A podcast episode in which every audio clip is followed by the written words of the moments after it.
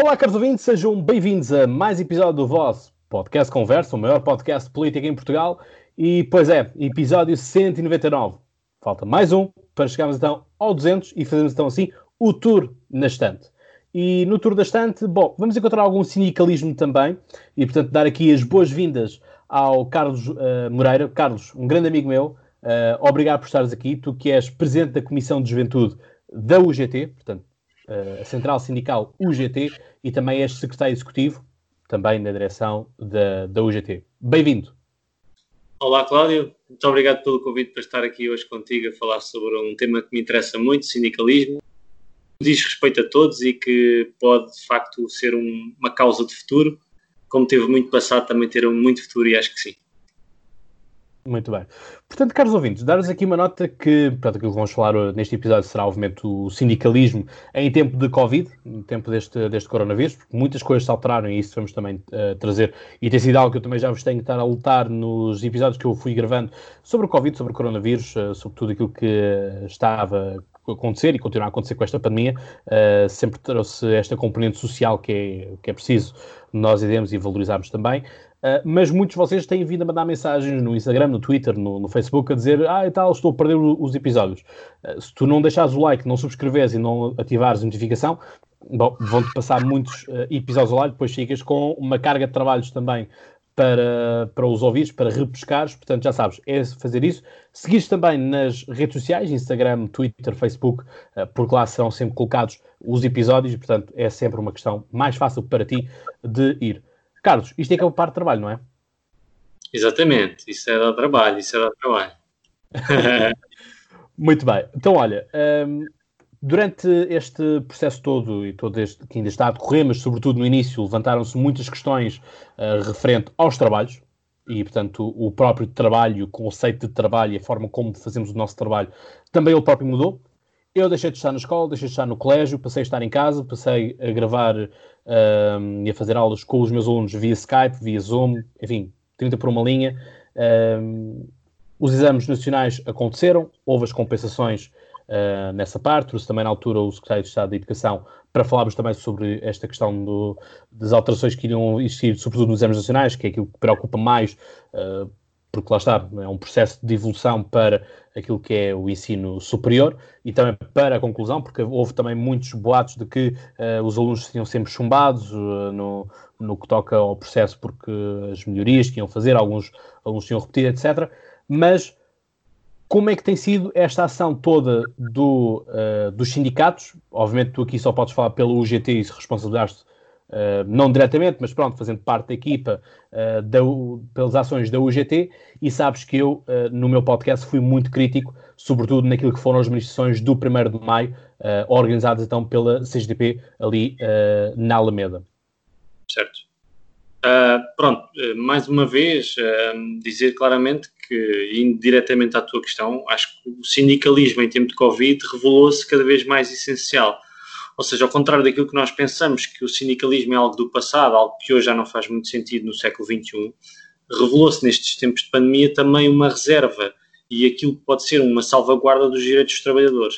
Uh, nós na UGT, e eu em particular também aqui no meu sindicato, no Sintap, nós acabamos por continuar a fazer atividade sindical, não fechámos as portas, mantivemos a porta, bem, a porta do edifício estava fechada, mas recebíamos os sócios ou por via e-mail ou por via de, de, de telefone, mas também, por vezes, abríamos a porta para atender um sócio que tivesse uma situação mais premente e houve situações, nomeadamente de avaliações ou processos disciplinares, e em que continuaram a acontecer. Portanto, nós sendo um sindicato de serviços públicos, é? e a UGT, que tem uma parte de sindicatos da parte privada, mas também tem uma parte de sindicatos da parte pública, acabaram por nunca fechar, e, portanto, os sindicatos tiveram foi que se adaptar. Nós hoje, isto, este próprio podcast é também uma adaptação desta, a esta Exatamente. nova realidade, onde estamos à distância, onde acabamos por não estar em contacto um com o outro, embora possamos estar em contacto um com o outro. E, portanto, o sindicalismo teve que se adaptar.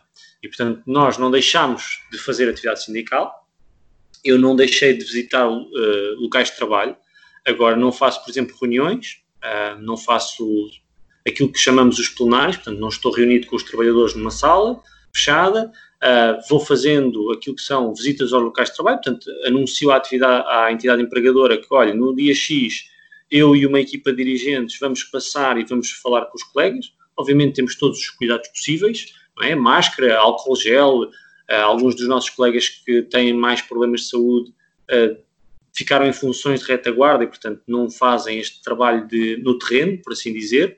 Agora, muitos de nós acabamos por fazer trabalho à distância e acabamos por estar à distância de um clique. Posso-te dizer que eu, por exemplo, eh, atendi milhares de trabalhadores por, eh, pelo Messenger do Facebook ou uh, pelo e-mail. E, portanto, foram milhares de contactos que tivemos durante este período.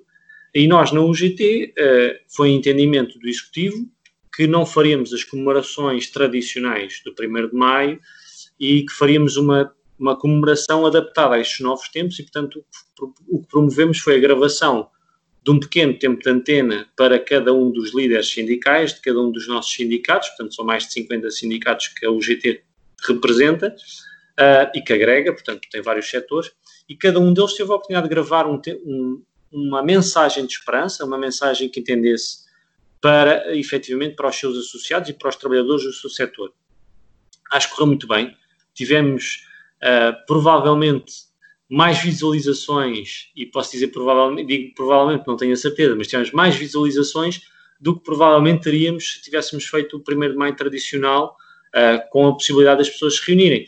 Mesmo mantendo as distâncias sociais, dizer, nós tivemos milhares de pessoas a ver uh, só, por exemplo, o discurso do Carlos Silva enquanto secretário-geral da UGT, já para não falar dos outros secretários-gerais dos sindicatos. Portanto, só isso significa que as pessoas estão despertas para esta questão e que, obviamente, o sindicalismo tem que se adaptar para hoje. Portanto, cada vez mais, e eu já tinha tido a oportunidade de estar contigo há uns anos na Moita, e Exatamente. se bem te recordas, eu disse que o sindicalismo hoje atravessa um, um, Estado em que tem que perceber que a resposta coletiva que era dada há 30 anos, hoje tem que ser acompanhada também de uma resposta individual para cada um dos trabalhadores. E acho que esta questão da pandemia aprofundou cada vez mais esta questão que é, também é um problema para nós, não é? Porque a resposta que é dada a mim pode não ser a mesma resposta que é dada a ti. E isto, por vezes, pode levar a uma sensação de que há uma relação individual até com o próprio sindicato. E isto, para a nossa forma de estar e para a nossa forma de pensar o mundo do trabalho, vai em sentido contrário àquilo que temos vindo a pensar, que são as convenções coletivas e é a necessidade de sentir de tu te sentires parte de um corpo. E, portanto, em relação ao 1 de maio, nós achamos que, embora sendo uma resposta coletiva, era também uma resposta individual, mas que correspondia àquilo que eram os pergaminhos da UGT, no sentido de entender e de que o país entendesse que os sindicatos estavam lá, da, estavam lá dos trabalhadores, mas estavam lá da população e que não abdicaria nunca da reivindicação, nunca abdicaria daquilo que são os seus princípios, mas que teria que autolimitar-se naquilo que era a sua ação para, de forma a promover as boas relações e de forma a promover também a saúde pública, ao fim e ao cabo. Não é? Portanto, nós achamos que é assim que deve ser feito, mantemos aquilo que é a nossa ação, temos tentado ao máximo uh, estar seguros e não procuramos de qualquer forma uh, pôr em causa os nossos associados e pôr em causa os trabalhadores. Pá, e foi esse o nosso sentido e acho que uh, acho que tivemos bem. É isso que eu posso dizer. Acho que tivemos bem porque compreendemos o momento que se quer viver. Acho que as pessoas não iam compreender e acho que não compreenderam quem agiu em sentido contrário uh, daquilo que era o estado de emergência que o país vivia. Portanto, se as pessoas estavam confinadas em casa, acho que devíamos respeitar essa, esta questão que era para todos e, portanto, nós não somos exceção, não somos diferentes. Embora sendo uma organização sindical, mas não somos diferentes do resto da população, nós também temos filhos, pais, avós, e portanto, e acho que demos o sinal claro ao país de que nós estamos com a nossa população, nós estamos com os portugueses e não vamos abdicar nunca das nossas causas, mas entendemos o momento e no momento tem que ser avaliadas e tem que ser decidido de acordo com aquilo que são as circunstâncias. Portanto, acho que é isto. Ou seja, esse tempo em que tu, que tu criticaste, e obviamente isso é a tua, tua posição, uh, nós optámos por um caminho diferente que eu acho que foi um caminho muito interessante. Eu próprio Sim, gravei aqui em causa, aqui em causa nunca esteve, uh, festejamos o 1 de maio, porque obviamente que o 1 de maio deve ser festejado, evidentemente. Sim. Agora, lá está, tem a ver com as circunstâncias. E, e aquilo que coloco muitas vezes em questão e voltei a fazê-lo quando foi o 10 de, 10 de junho, que é o Dia Nacional, Dia de Todos Nós, um, quer dizer, viu-se a esquerda com tanta, com tanta necessidade de celebrar o 25 de Abril, com tanta necessidade de celebrar o 1 de Maio, mas depois o dia 10 de junho, que não foi celebrado condignamente, não é? uh, também não houve ninguém a fazer pressão para que fosse celebrado de outra forma. Pois. E essa é que é a questão. Não podem ser uh, feriados, isto foi algo que eu já tinha falado também nos primeiros 20 episódios, se não me engano, acho que o episódio número 18, com o José Ribeiro Castro, que é presidente da Associação uh, do, do 1 de, 1 de dezembro, uh, referente à nossa restauração da independência, 1 de dezembro de 1640, um, que parece realmente que existem feriados primeiro e feriados segunda, é? e cada feriado tem a sua importância e não pode haver 25 de abril sem o 1 de dezembro. Do ponto de vista cronológico, se uma coisa não tivesse acontecido, o outro também não se permitiria, e assim sucessivamente. É? Uh, e acho que é isto, que acho que todos os. Porque o dia 10 de junho é um feriado que não está capturado do ponto de vista político. É um, é um feriado muito mais institucional do que propriamente político. Sim. Não, eh, eu acho que aqui a questão é. Nós temos que perceber uma coisa. Uh, o 1 de maio é um dia em que se assinala as lutas dos trabalhadores que levaram a que hoje tivéssemos o quadro legal que, ao fim e ao cabo, temos no país, não é? E esse 1 de maio nunca poderá deixar de ser assinalado pelas centrais sindicais. Agora, aquilo que eu, que eu já disse e mantenho é tu tens que saber ler o tempo em que tu vives. E este, de facto, é um ano de exceção. Ou seja, isto é um ano em que nós éramos convidados a refletir efetivamente sobre aquilo que são as nossas causas, mas também a refletir de que a maioria da população estava confinada em sua casa. Portanto, nós chegámos a ter situações durante o tempo de pandemia onde mais de 60% a 70% da população que trabalha estava confinada em casa e estava a trabalhar a partir de casa. E, portanto, os seus representantes têm que perceber e têm que ter esta leitura. Eu acho e que nós não podiam ser do seu conselho. Pronto, exatamente. Eu acho que nós... acresce isto quando as câmaras municipais do Seixal e da Moita uh, fretam ou oferecem, depois depende dos contratos, não é? Uh, os autocarros. Pois, eu aí não, não vou pronunciar. Uh... Não, não, não, não, não estou não a querer trazer para, para esse pântano, mas é isto, percebes? É a questão das incoerências ao estado de emergência que estava implantado. Eu, eu acho que nós temos que perceber uma coisa. Uma coisa são as nossas causas e uma coisa é o nosso quadro de valores e aquilo que nós acreditamos e defendemos. Outra coisa é aquilo que nós defendemos que causa impacto na vida e, e causa impacto na opinião pública e nós queremos é ter mais pessoas a apoiar as nossas causas. Nós não queremos ter pessoas a, a dizerem, epá, este, eles, não, eles não estão connosco, eles estão numa, numa lógica própria.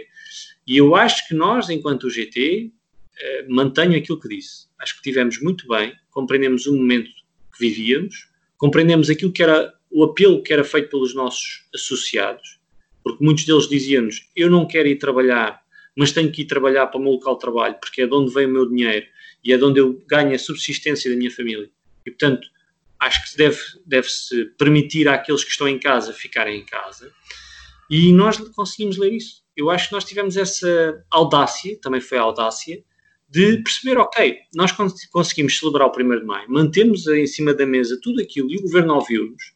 Não é por acaso que passados uns dias algumas das nossas reivindicações quer até outros partidos políticos, quer o próprio governo, acabaram por aceitar as nossas propostas e acabaram por nos ouvir.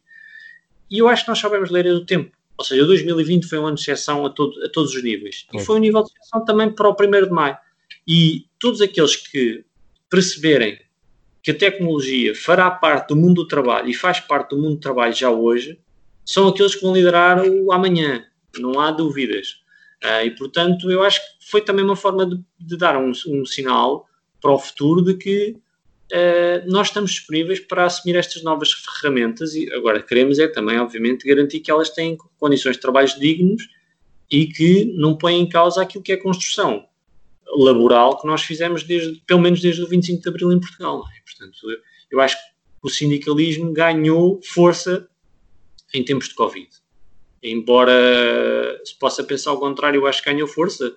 Não posso falar por todo o movimento sindical em Portugal, mas falo por aqueles que eu conheço, e foi raro o sindicato que não cresceu em número de associados durante o tempo do Covid. Portanto, perderam sócios, perderam, como é óbvio, porque há sempre pessoas que perdem os seus postos de trabalho numa situação de crise, mas também ganhámos muitos sócios porque foram pessoas que foram, se calhar, permite-me a expressão, foram apertadas uh, nos seus locais de trabalho Sim. para serem mais maleáveis e, portanto, e o facto de as pessoas entenderem, não, eu tenho alguém que me pode ajudar a proteger-me e que me protege em última análise, também levou essas pessoas a, a correrem aos sindicatos. E, portanto, aqueles que mantiveram a porta aberta certamente ganharam mais confiança do, por parte dos trabalhadores e, ao fim e ao cabo, ganharam mais importância para aqueles que representam, é? Porque uma coisa é eu saber que ligo para o meu sindicato e que ele não fechou portas, uh, e outra coisa é eu ligar para o meu sindicato ou ligar para a associação onde eu estou e a associação fechou a porta porque veio o Covid. Isto não pode acontecer, nós não podíamos abandonar. Eu costumo dizer que o sindicalista é, é como um militar, só abandona a trincheira depois de alguém dizer que é para abandonar a posição. E nós não abandonamos a posição, a menos que os nossos sócios nos digam para abandonar a posição. E, portanto, é um bocado por aí. Uhum. Permite-me fazer aqui um paralelismo, que é, Sim. porque também tem sido, um, um, tem sido uma luta diária no, e tem, temos tido notícias em relação a isso, uh, sobretudo no, na questão da, da própria União Europeia, não é? Quer dizer, a União Europeia, em tempo de Covid, é que demonstrou realmente que, que possibilidade e que, que uh, pragmatismo é que tem nos dia -dia, no dia a dia, não é? Portanto, nós vimos que uh, existiam países que estavam a precisar de, de ajudas, uns que estavam favoráveis a que essas ajudas fossem disponibilizadas, Outros, tal autodenominado grupo do, dos frugais, achavam que não era necessário ou que não devia ser dado, dados tantos, um, ehm, tantos apoios, mas isto agora também levanta-nos uma questão, que é, afinal, existem fundos que podem ser dados a fundo perdido, é? Portanto, uh, quando nós tivemos todos estes anos, uh, e sobretudo nós aqui em Portugal, com, com, com, a intervenção da Troika durante, durante a governação de, de Pedro Passos Coelho, Uh, em que nós tivemos uh, a ideia, não é, de, de, temos que cumprir a troika, ir além da troika e, uhum. e, não há dinheiro, não há margem e o tratado orçamental alemão, não é? Afinal, certo. o caminho pode ser outro e a austeridade não é não é a única solução prevista, não é? Portanto, gosto de fazer este paralelismo também porque acho que é um paralelismo feliz uh, que nos mostra quando existe algo su superior a nós, no sentido de, do ponto de vista hierárquico ou de que fazemos parte de uma comunidade e aquela, aquela instituição, uh, porque os sindicatos são, são instituições, a serem para nos ajudar, é? para colaborar. Porque lá está, quer dizer, um sindicato que estás numa, num, num aperto, como estavas a, a, dizer também, uh, do ponto de vista laboral e do ponto de vista empresarial, e também, uh, se não te responde, então para que estás ali a pagar cotas? Não, é? pode ser apenas pelos descontos que, que estão associados ao, ao, cartão, não é? Portanto, acaba por ser, por ser muito assim. Mas tocaste num ponto que fazemos já a transição para, para outro ponto de discussão. Portanto, esta parte aqui do 1 de maio era mais assim uma introdução e pronto, lá está. Falar também de como é que, de como é que tem sido a atividade no terreno, por assim dizer. Continuamos a ter a CGTP a querer fazer manifestações presenciais, a fazer o, o desfile de tarjas e coisas assim do género. Um, mas passamos para uma outra realidade do trabalho, que é o teletrabalho, que já existia, mas agora se afirmou cada vez mais, mas ainda assim nem tudo é possível. E eu acho que o teletrabalho é muito benéfico para muitas empresas, uh, porque se calhar não precisam de pagar renda de um espaço tão grande, não precisam estar a pagar uma fotocopiadora porque as pessoas passam a imprimir os documentos e utilizar os documentos em casa. Uh, menos caretas são tiradas do, dos copos dos trabalhos, né? nós sabemos que às vezes existem essas histórias também de trabalhos de, de filhos que são impressos no, nos trabalhos e coisas assim do género. Um, e não há renda de luz e água para pagar também por parte das empresas nesses espaços físicos. Todavia, uh, empregadas de limpeza não podem estar ao telefone com, com as suas entidades uh, empregadoras e dizer patroazinha agora uh, varra assim o chão e o pano do pó na, na televisão. Quer dizer, há coisas que não são possíveis uh, de serem aplicadas e houve muitas pessoas que ficaram também suspensos do seu trabalho. Não tiveram trabalho durante este tempo. A agregar ainda mais a questão do layoff. Eu sei que são muitas questões, mas força. Ok, Bom, em relação ao teletrabalho, eh, eu acho que não, já estava definido no Código de Trabalho, está definido no Código de Trabalho, eh, agora foi definido em 2009. E, portanto, em 2009 eh, era uma realidade muito curta, existiam muito poucos casos de teletrabalho. Aliás, até janeiro, fevereiro deste ano, talvez em 4 milhões e meio trabalhadores, talvez que 50 mil pessoas estariam em teletrabalho, não há números, portanto, nós não temos números, não é? Eu falo apenas daquilo que eu conheço melhor, uh, nos locais onde eu passava, pouco, pouco mais do que se calhar uma ou duas pessoas eh, estaria em teletrabalho.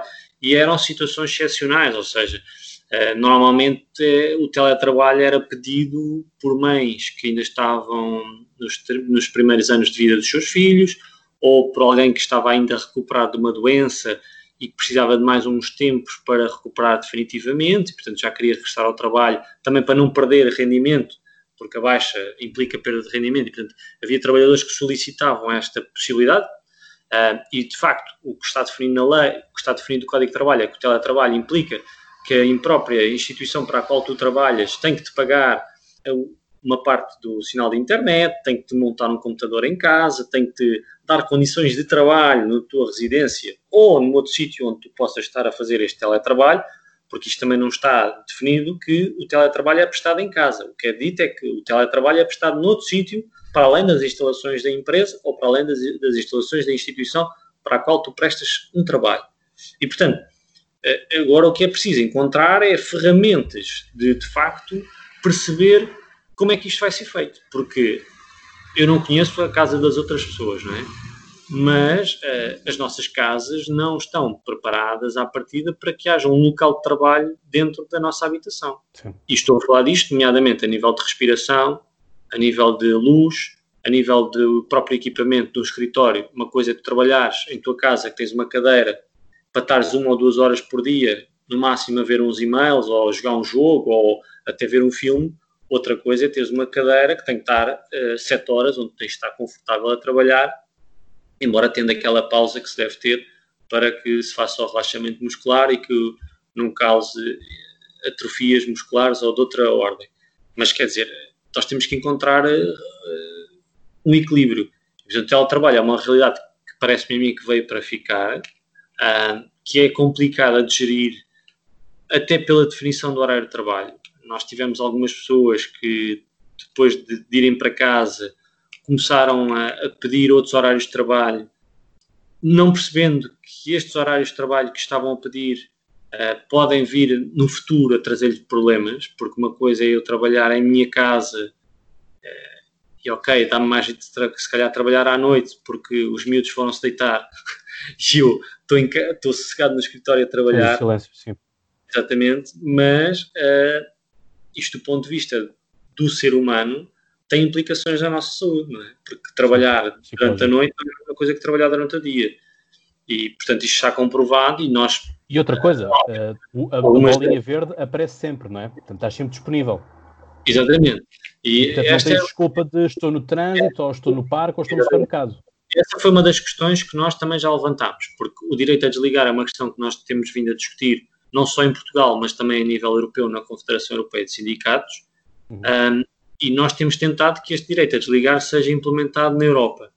Um, e, portanto, nós temos tentado que, efetivamente, o teletrabalho, ok, é uma boa ferramenta. Hoje em dia há profissões que nos permitem, sei lá, tirar 15 dias de férias e ir para, para a Argentina e depois estar lá mais 15 dias a trabalhar porque estou remotamente a trabalhar.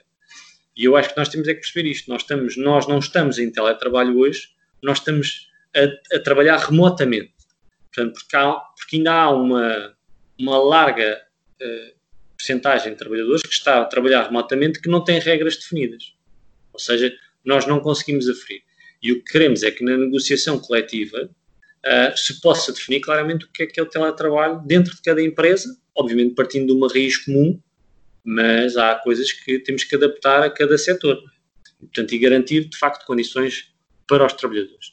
Eu acho que é isto que é importante, porque o que tu fizeste em fevereiro foi literalmente dizer às pessoas: pá, vocês têm que ir para casa. Nós, neste momento, não temos VPNs para dar a todos. Nós, neste momento, não temos computadores a dar a todos. Pá, quem tiver computador, quem tiver eh, uma VPN, muito bem. Quem não tiver, vai para casa e vai fazendo o trabalho possível. E nós, à medida que isto vai evoluindo, vamos comprando equipamento. E, portanto, foi isto que aconteceu. Não vale a pena estarmos aqui, mesmo nas empresas maiores, Deixa-me dizer-te uma coisa, que eu fui em... Primeira vez que eu saí de casa para ir, para ir compras foi para aí em março ou abril. E quer a box, portanto fui ao, ao Mada Fórum, e quer a box do Jumbo, quer a FNAC, estavam vazias de computadores, vazios de microfones e de webcams. Exatamente. Sim, é, é isso que eu estou a dizer. Ou seja, o que aconteceu foi que muitas destas pessoas foram para casa numa primeira fase tiveste duas situações. Uma foi as pessoas que já tinham equipamento próprio e que a chefia, não tendo equipamento para entregar, disse se tens equipamento próprio e puderes utilizar, usa. Tiveste a situação onde as pessoas foram para casa uh, e não havia equipamentos para distribuir, ou havia equipamentos para distribuir, mas ao fim do tempo as entidades empregadoras pediram os equipamentos de volta porque não estavam em condições. E portanto as pessoas acabaram por ter que comprar equipamentos melhores ou novos equipamentos para de facto fazer o seu trabalho. Eu vou dar um exemplo, isto foi, não foi no setor privado, isto foi na administração pública. Tiveste centenas de trabalhadores que utilizam, que utilizaram durante vários meses o seu próprio telemóvel para fazer chamadas de serviço e estouraram o plafond do telemóvel assim como o sinal de internet em casa, assim como os seus próprios computadores. Ou seja, isto do ponto de vista da segurança dos dados foi complicado. Não é? Já para não falar dos custos financeiros para os próprios trabalhadores. Mas quer dizer, percebes? Ou seja, nós temos que, vamos ter que encontrar aqui na questão do teletrabalho, claramente vamos ter que definir as regras, se me permites a expressão, do jogo. Ou seja, perceber uhum. como é que é feito e como é que podemos e o que é que podemos fazer em teletrabalho porque o que nós fazemos atualmente não é teletrabalho, fazemos re trabalho remoto. E, portanto, é um trabalho que não está muito bem definido. Portanto, a coisa está baseada no código de trabalho, ok. A coisa até tem um princípio que me parece interessante e que está bem previsto, mas a verdade é que hoje não temos esse princípio. Né? Porque o princípio nem sequer está a ser cumprido. Porque quantos de nós estão a trabalhar a partir de casa e que a sua entidade empregadora não paga a energia que eu gasto, não me paga o desgaste do meu computador, não me paga o meu sinal de internet e não me paga o telemóvel que eu uso, que é meu. É isso. Portanto, Por isso que eu estou a dizer, já... as empresas vão poupar imenso com isto. Exatamente. E, portanto, isto obviamente é, é fabuloso. Tu podes ter maior produtividade, porque o trabalhador deixa de ter a deslocação para o seu local de trabalho, portanto, e isso aconteceu, nós apercebemos disso.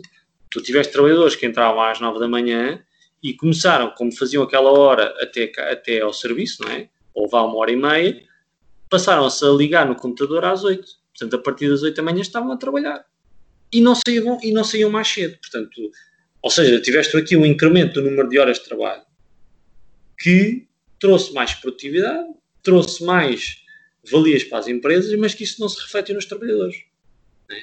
Porque os trabalhadores continuaram a ter que pagar as suas despesas em casa e algumas a crescerem porque passaram a trabalhar a partir de casa. Portanto, e acho que é isto que nós temos que definir claramente: é o que é que queremos, como é que queremos fazer e o que é que é necessário para que, de facto, termos, se calhar, uma percentagem até razoável de trabalhadores a, a trabalhar a partir de casa. Portanto, isto vai levar tempo. Nós estamos a discutir isto em vários setores. Uh, estou em crer que não será fechado no próximo, nos meses mais próximos, mas vai ter que haver uma solução até legislativa, no sentido de perceber qual é o quadro que vai nascer desta pandemia. Agora sim, o teletrabalho veio para ficar, eu acho que isso é, é, é uma realidade que nós não podemos pôr de lado e não podemos dizer que não vai acontecer, porque aconteceu. Portanto, eu diria que avançámos, se calhar, 10 anos eh, em meia dúzia de meses. Portanto, aquilo que era o ritmo normal e aquilo que era estimado, que era o teletrabalho ir assumindo em alguns setores até alguma importância e tínhamos aqui alguns planos que previam precisamente isso, portanto 10, 15 anos, e de repente tiveste aqui uh, esta pandemia e, e, obviamente isso limitou e estreitou aquilo que era o prazo de adaptação das instituições. Pronto, acho que é isto. A segunda pergunta já não me lembro, que entretanto com a resposta perdi-me se me pudesse lembrar. Era é a questão toda da, das ilegalidades uh, cometidas, né? pessoas que, que, acabaram também por, uh, com o layoff, não é? algumas pessoas estão, estão em layoff, uh, outras acabam por ficar um tanto no éter, no de, ou num limbo, em que estão e não estão a trabalhar. Sim. Eu, eu diria o seguinte, eu diria que tudo aquilo que são ilegalidades, os trabalhadores devem denunciar. E se não conhecerem o sindicato do seu setor, mandem para o GT, informem o GT e nós fazemos a denúncia para a ACT e acompanhamos o processo e, tendem, e tentamos ajudar as pessoas naquilo que for possível. Uh, obviamente houve aqui empresas que se aproveitaram claramente do layoff, não tenho dúvidas nenhumas. Houve empresas que não tiveram quebra de rendimento uh, nos primeiros tempos e foram logo para o layoff. Eu acho que o layoff trouxe um problema e eu acho que nós não nos apercebemos disso. Foi empurrar para a frente o problema de, do encerramento de algumas empresas ou não. E tenho receio que após o fim destes apoios, algumas empresas metam o processo de insolvência uh, e que desapareçam do mapa e que deixem de facto os trabalhadores numa situação mais complicada do que aquela que tinham.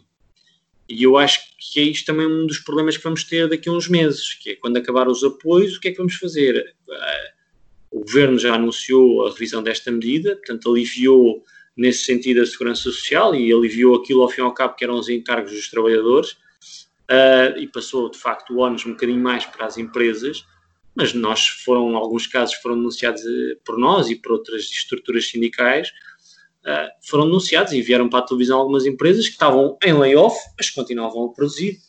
E, portanto, os trabalhadores uh, deixaram de receber dinheiro, mas continuavam a trabalhar.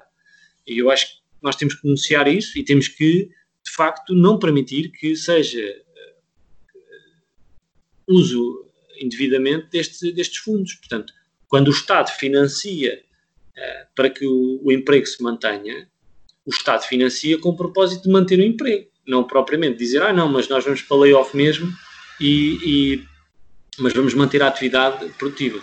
Houve, houve países que não fizeram layoff. Houve países que não fizeram. A Itália, o setor produtivo nunca parou.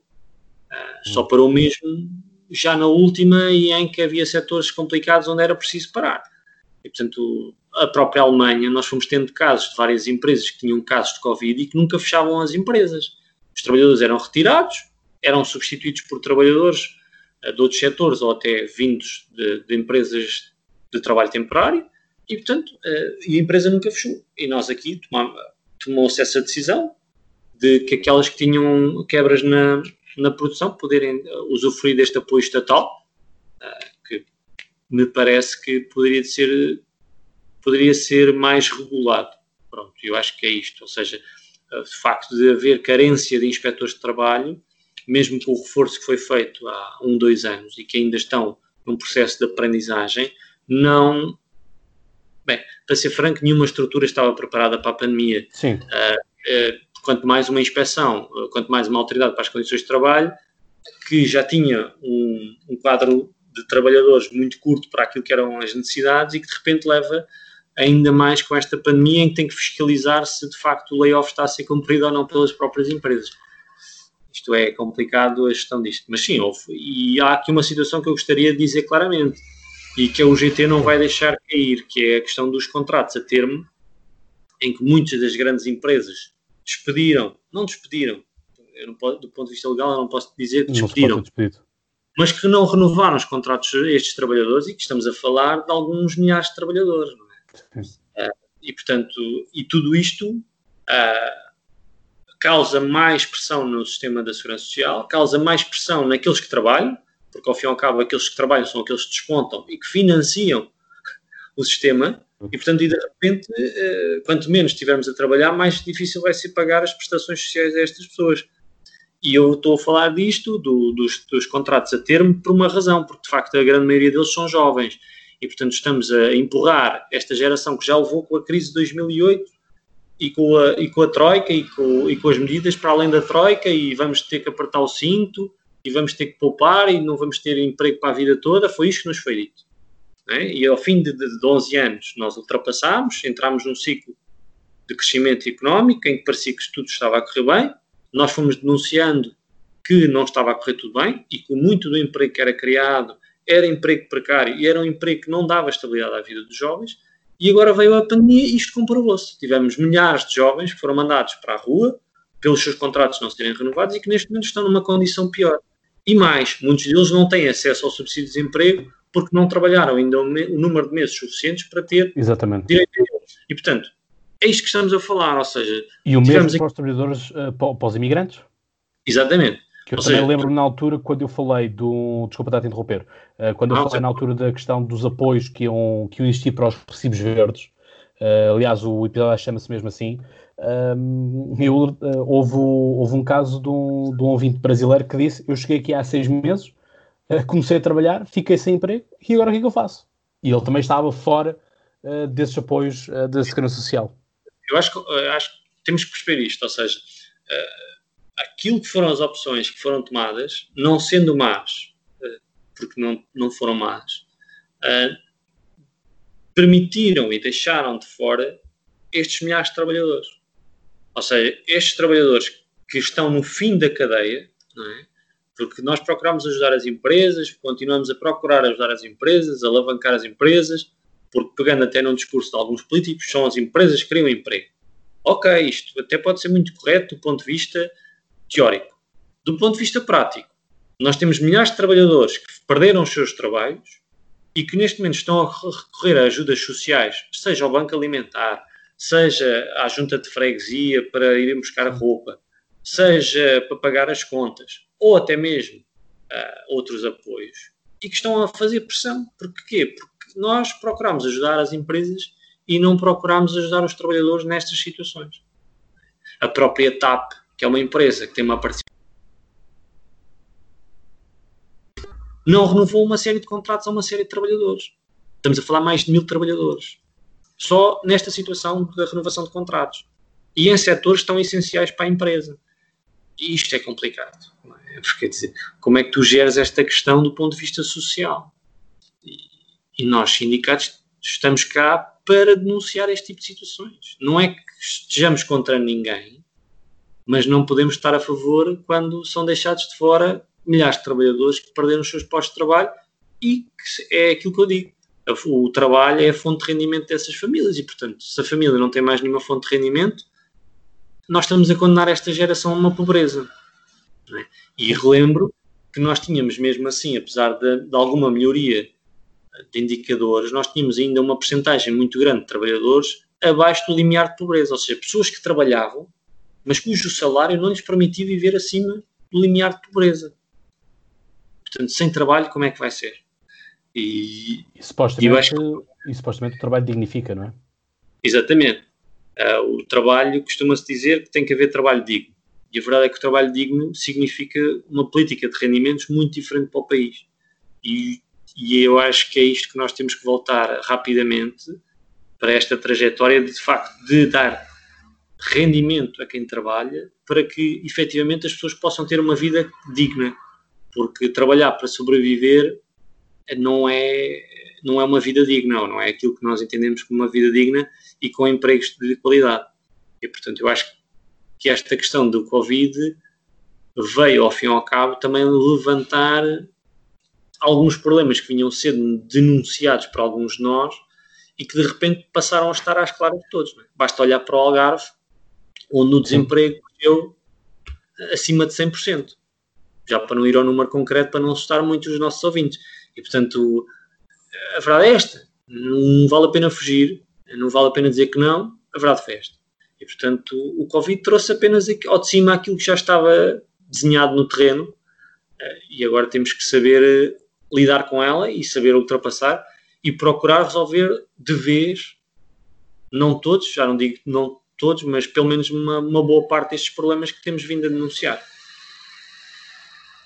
Sim, porque é mesmo isso, não é? Nós estamos agora uh, com, com um paradoxo naquilo que é uh, a vinda ou a não vinda uh, de, de, de, turistas ingleses, não é? E estamos todos a. todos, ou seja, mas temos, temos sobretudo o, o Ministro dos Negócios Estrangeiros, Augusto Santos Silva, que preze muito e gostei muito de o ter também aqui no, no podcast.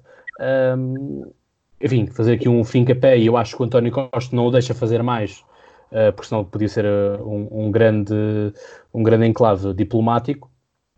Mas, quer dizer, o pessoal quer que os espanhóis venham, que os italianos venham, os, os franceses venham, os ingleses venham, mas eu honestamente estou numa postura que é não venham para tipo, não piorar o nosso país, do ponto de vista pandémico.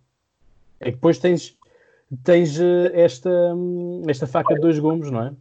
Eu não te queria interromper, mas eu, eu vou dizer uma coisa que tenho pensado e temos pensado até ao nível da, da juventude e daqueles que são os ativistas jovens dos sindicatos da UGT.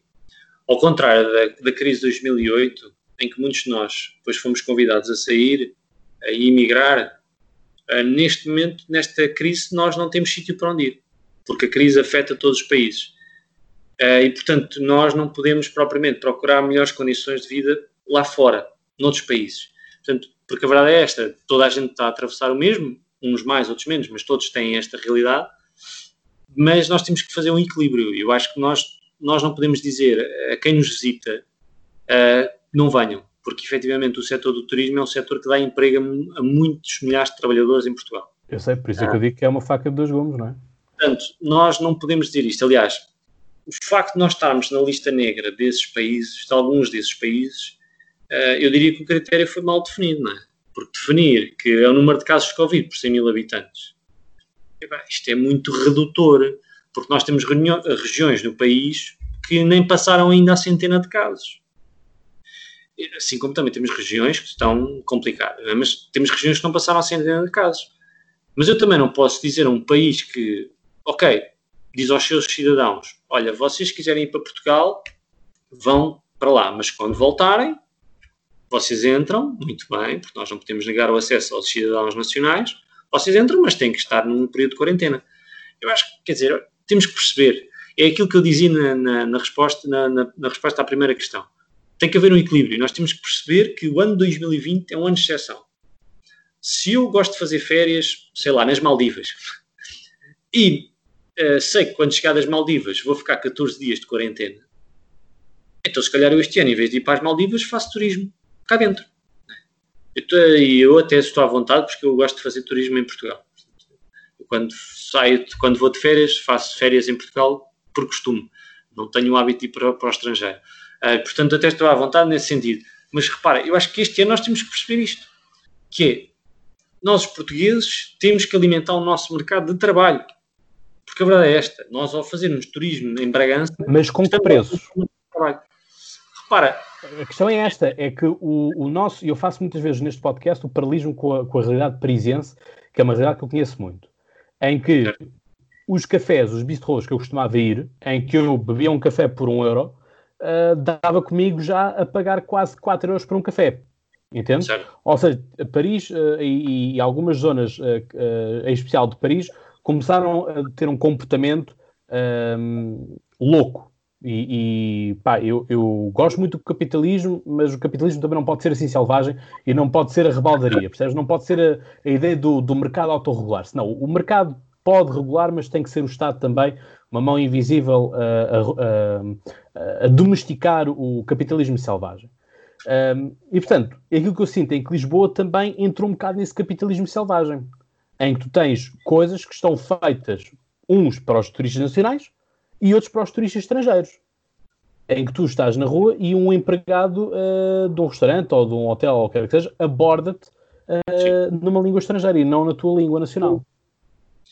Por exemplo, estou a dizer, com que preço? É assim, eu acho que houve alguns sítios onde isso aconteceu. Eu estou à vontade porque eu, tra eu trabalho na Baixa uh, e a Baixa de Lisboa, uh, pese embora esteja de facto está maravilhosa, está espetacular. Né? Esteve um, obras de reabilitação urbana que são brutais e, de facto, hoje a cidade tem outra luz Sim. que faz lembrar até há 30 anos atrás ou mais. Um, mas essa é uma realidade que é imutável, que é muitos, do, muitos dos restaurantes que serviam os trabalhadores, as pessoas que trabalhavam ali na Baixa, passaram a praticar preços são incomportáveis para o comum dos trabalhadores. Mas eu diria o seguinte: eu diria que eh, essas pessoas também já perceberam que vão ter que se readaptar a esta nova realidade. Não é por acaso que tu tens hoje em dia alguns dos menus que antigamente deixaram de ser distribuídos em português, uh, passaram a ser distribuídos outra vez em português. e, portanto, e os preços baixaram. Uh, e não estou a falar neste caso concreto da baixa, estou a falar em vários sítios onde eu tenho passado, porque pelas funções que tenho. Sim, sim, isso é uma forma geral acaba por obrigar-me a conviver com esta realidade. E aquilo que tu dizias, que de facto alguns dos empregados nos abordavam em inglês ou até em francês, é verdade. Quando as pessoas se apercebiam que eu era português, às vezes até ficavam admiradas, do género, pá, vem um português aqui. Uh, mas eu acho que isso é uma realidade que nós temos que saber ultrapassar. E eu acho que este ano, sobretudo este ano no verão e no inverno, porque eu acho que a segunda vaga vem e quando vier vai ser complicado também gerir do ponto de vista financeiro para algumas empresas e para alguns setores que dependem muito da sazonalidade, nós temos que, enquanto portugueses, eh, ficar dentro do, do território de Portugal. E temos que, a que preço, dizes-me tu? Mas o preço é assim, se eu não puder fazer 15 dias de férias, faço uma semana. E a outra semana estou em casa, pronto. Não sei. temos que nos adaptar. Eu acho que é aquilo que eu dizia, ou seja, o ano 2020 é de facto um ano de adaptações, que podem ser só pontuais, ou seja, pode ser só este ano. É? Eu tenho consciência que uma semana no sul de Espanha é mais barata do que uma semana no sul do Algarve, no, no, sul de Portugal. Uh, mas a realidade é esta. É, como, é que nós vamos, como é que nós vamos mudar isso? Não sei, se calhar com, com outras atrações, com outras possibilidades, com outros mercados que possam vir por isso é que eu digo, né? Quer dizer, é muitas coisas. E eu vou ser sincero, há muito tempo que eu não via regiões a fazerem tanta campanha na televisão. Sim. Mas cá está. A, a, a, região, a região que eu via a fazer assim um turismo mais agressivo, além do Algarve, e o Algarve já não faz um turismo agressivo já há muito tempo, mas a única que estava constantemente ou do, com uma grande periodicidade ao longo do ano era a região centro. Sim. Sim, é, até é, o lema deles é a região centro, uma região dentro do país, ou país dentro do Sim, eu não sei se tu tens ideia, eh, pronto, eu tenho ideia porque o turismo de Portugal, nós também temos lá muitos trabalhadores que estão hum. associados aqui no, meu, no nosso sindicato, no Sintap, e portanto eu tenho alguma noção disto, uh, e a região de turismo do centro é quase metade de Portugal. Sim, sim, sim, tenho feito noção, mas, ah, mas é a forma como se projeta. Portugal continental, né, diga-se, uh, mas é uma região enorme e, portanto, tem necessidade de projetar porque tem uma realidade também muito dispar naquilo que são as suas diferentes atividades. Portanto, eu acho que é muito interessante. Mas sim, tu tens razão, hoje temos mais. Mas cá está, é, veio da necessidade. Seja, agora até é do trás dos montes, que eu não sabia que existia. Pronto, porque as, as regiões têm a necessidade. Eu sabia que existia a região de trás dos montes, não é? mas não sabia que havia uh, uma associação específica para trás dos montes, percebes? E que, ah, e que ah, divulgava assim o turismo. Sim. A questão é, depende para onde as, as, as, regiões estão viradas, não é? E há necessidade às vezes de atrair certos mercados. E eu acho que nós temos que perceber isto. Ou seja, nós hoje, enquanto Portugal, temos necessidade de atrair outra vez o turista português. Um, para criar também emprego, para estabilizar emprego. E eu acho que um dos grandes desafios de, do setor do turismo é de facto a sazonalidade, ou seja, como é que esta sazonalidade de algumas das nossas regiões uh, se compadece com uma crise sanitária. E vai ser complicado, não tenho, não tenho dúvidas disso. Não tenho dúvidas disso. Portanto, Mas, eu, acho... que houve, eu acho que também houve muita ganância, percebes? Uh, no sentido do, querer fazer o lucro à força toda de tabular outros preços da forma. Pá, eu posso dizer que esse meu café uh, que eu costumava ir uh, fechou portas com, com a questão do terrorismo em França, que foi outra pandemia, por assim dizer, não é? Escala diferente, consequências diferentes, evidentemente, mas foi uma pandemia. Tiveste ali uma série de ataques uh, a acontecer. E o restaurante, uh, não, o Bistro não, não quis baixar o preço. E o, o preço a pagar foi fechar o, o, o. Claro. Pronto, é, é aquilo que eu te dizia há pouco. Eu acho que tem a ver com, com esta questão de perceber o mercado onde estás a viver, adaptaste, tens alguma necessidade de adaptação. Eu acho que esses negócios vivem sempre muito disto. Agora também era aquilo que tu dizias, tem que haver uma mão invisível em algumas coisas. Se calhar é haver uma limitação, não sei. Também estou aqui, a, estou aqui se calhar a ir para fora das minhas águas, mas uhum. se calhar ter que haver alguma limitação, a ter que haver uma certa uh, tentativa de que o próprio Estado possa regular algumas coisas. Agora, como é que tu vais regular uh, o preço, ou seja, como é que tu regulas o teto? Porque um hotel pode sempre dizer, epá, eu tenho aqui um serviço diferenciado que implica que eu tenho que ter este custo. Sim. Eu acho que isto é, é, é, o princípio básico da lei da oferta e da procura. E da procura. É? Se há procura para aquilo, aquele preço, eu não tenho que baixar o preço. Não é? E depois isto Já também. Não pode subir. Exatamente. Pronto. Uh, eu não gosto muito do sistema capitalista, vivo nele porque assim o é, mas, mas, uh, mas, mas cá está, percebes? É, ou seja, este, este princípio básico é daqueles princípios que tu não consegues fugir. Se tu tens procura, olha, por computadores, não é? Por causa do Covid, Sim. se calhar houve empresas que se aproveitaram e subiram ligeiramente os preços, de forma a até não se notar muito que tinham subido o seu lucro. Estou aqui Sim. a especular, atenção, não, não tenho dado. Sim, mas é, mas é fazível. Mas é, Porque é tens uma grande procura e a oferta reduz. Eu fui à procura de uma cadeira para, de escritório para a minha casa, para o meu escritório em casa, e estava escutado. Um modelo que eu queria. E depois perguntei, olha, também esta, esta é gira, também gostava. Ah, essa também está escutada. Eu também não tenho uma cadeira. Ele disse, ah, tenho aquela que é mais barata, mas olha, não lhe aconselho a estar muitas horas sentada nela. porque cá está, é a tal cadeira que tu usas para estar uma, duas horas sentada. Sim, sim, sim, sim. E estamos a falar, eu não vou dizer o nome da empresa, mas era uma, uma empresa de, de mobiliário enorme, que quer dizer, não tem sim. supostamente uh, perdas na cadeia de distribuição, não é? Portanto, mas isto, isto, agora tu vês também com, com o facto de as bicicletas estarem uh, esgotadas. Exatamente. Pá, eu ainda ontem posso dizer que fui à, à Sport Zone um, e estava uma senhora a perguntar por, por uma bicicleta azul que lá estava e o empregado disse a maioria dessas que estão expostas já estão reservadas e estão esgotadas. Pois, é, é aquilo que eu, era aquilo que eu estava a dizer há pouco, ou seja, a lei da oferta e da procura acaba por eh, obrigar. Vai muita coisa, não é? Sim, sim, sim. A forma como as pessoas se deslocam para o trabalho também. Sim. Vai ser interessante esta mudança. Eu acho sempre interessante assistir às mudanças sociais. E, portanto, vai ser mais uma mudança que vamos assistir enquanto geração. E, portanto, eu acho que vai ser interessante. Temos que nos, teremos que nos adaptar a esta realidade. E sim, sim. Vamos viver com ela. Sim. Uh, estamos a fazer basicamente quase 100 anos uh, das, uh, das férias pagas do New Deal, do Franklin Roosevelt. Né? E, portanto, esta questão também das férias, isto também tem estado a ser levantado, porque lá está, foi daquilo que, que, se foi dito, e eu também disse no, no próprio episódio, nos episódios iniciais da, desta questão do, do Covid, que é nós não estamos de férias. Portanto, isto não é férias e também desengana essas empresas que acham que os seus empregados também estão de férias, porque para mim férias é estar descontraído em que a tua cabeça está liberta, não é? Portanto, eh, não é estares em casa na incerteza se daqui a um mês vais trabalhar, se daqui a dois meses vais trabalhar, isso não são férias. É? Sim. E, portanto, uh, sei que agora também uh, as empresas uh, fizeram com que, enfim, não percebi muito bem a, a, notícia, mas a notícia era de, de quem estava em, em layoff, uh, já tinha descontado basicamente 15 dias de, de, férias. O período de layoff correspondia a 15 dias de, de férias. Uh, mas está, isto é, é, incomportável, isto não, não faz sentido que assim o seja.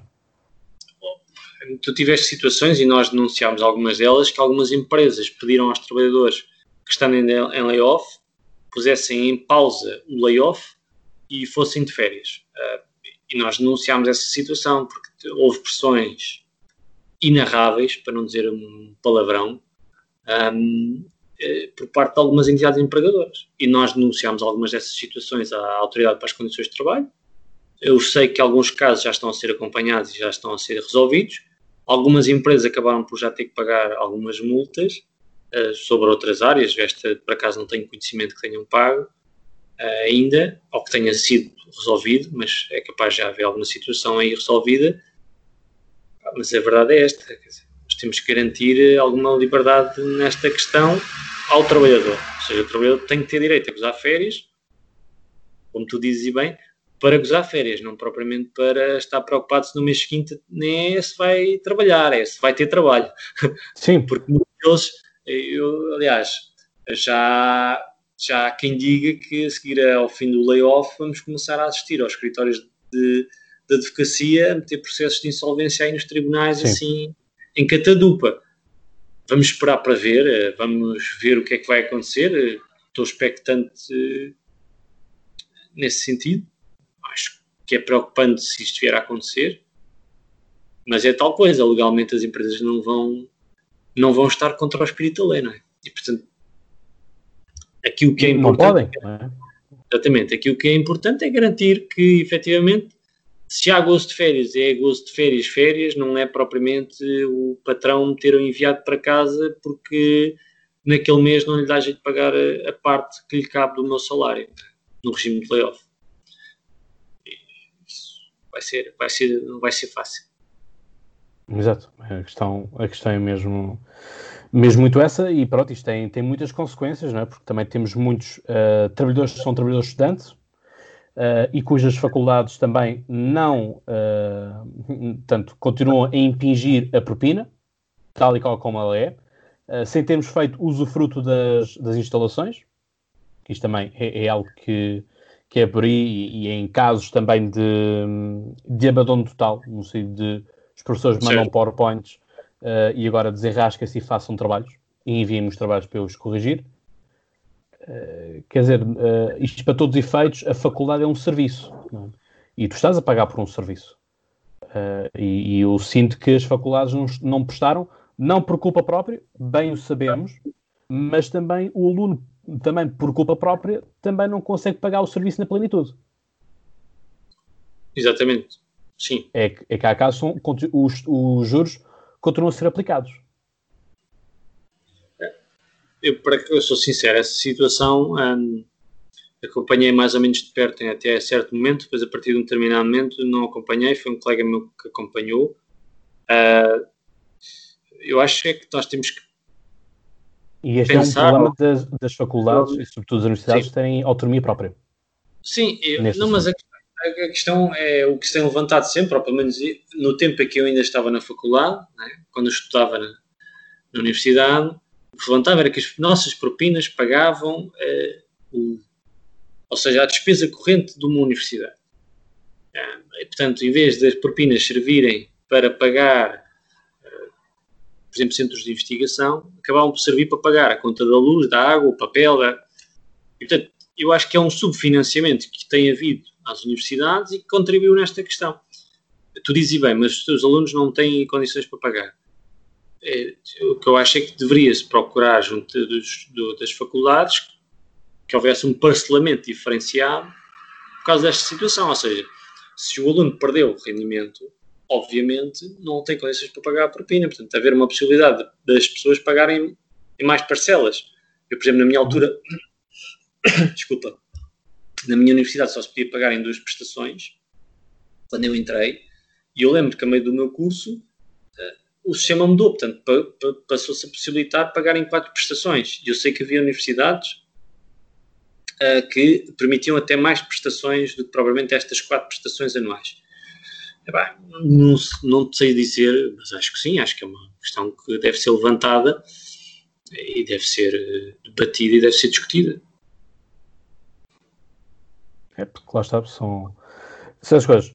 Carlos, estamos quase com uma hora de programa. Vamos terminar também com uma questão que eu próprio também levantei uh, no podcast na altura, quando foi a greve dos caministas e okay. de, do, do, de condutores de matérias perigosas, um, e que é a questão do, do nova forma de estar do sindicalismo e que o sindicalismo deve, deve também, lá está, como estavas a dizer e bem ao longo deste, deste episódio também, que é um, evoluir e tudo mais. A questão é que temos muitos um, sindicatos que estão parados no tempo e no espaço, uh, aparecem-nos novos sindicatos, novos players em que facilmente depois os mídias vêm dizer que são grupos inorgânicos, uh, têm, têm outras, outros interesses por trás, têm ligações político-partidárias, uh, enfim, venta-se todo uma linha, como se qualquer outro sindicato não pudesse ter um sindicato clássico que já, já existe há muito tempo, uh, também não possa ele ter, uh, ter interesses político-partidários